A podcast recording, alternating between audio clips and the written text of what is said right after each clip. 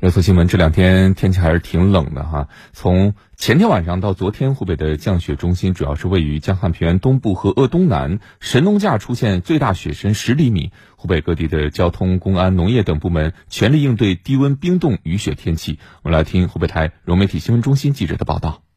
昨天夜里至早上八点。因低温、冰冻、雨雪天气，马鞍高速、保神高速、枣石高速等部分路段收费站入口临时关闭。经过高速路政、运营、养护等部门铲雪除冰、疏通道路后，早上十点左右，临时封闭路段陆续恢复通行。在湖北交投襄阳运营公司神农架收费站，应急保障工作人员对收费站的积雪进行清理，引导车辆有序进站上路。共撒布融雪近两百吨，出动各类应急车辆四十台次。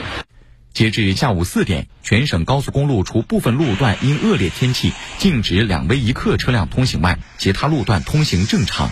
低温天气对十堰、宜昌等地农作物也带来一定影响。农业部门组织农技人员深入田间地头，指导村民做好农作物的防寒防冻工作。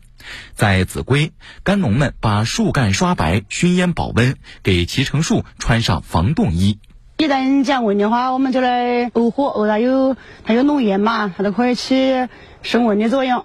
在十堰竹山，当地蔬菜办组织技术人员给菜农讲解低温天气大棚蔬菜幼苗室温控制技术，并投入两百多万元，帮助菜农加固棚架，免费更换破旧棚膜，增盖防冻布和地热线，保障春节期间菜篮子供应。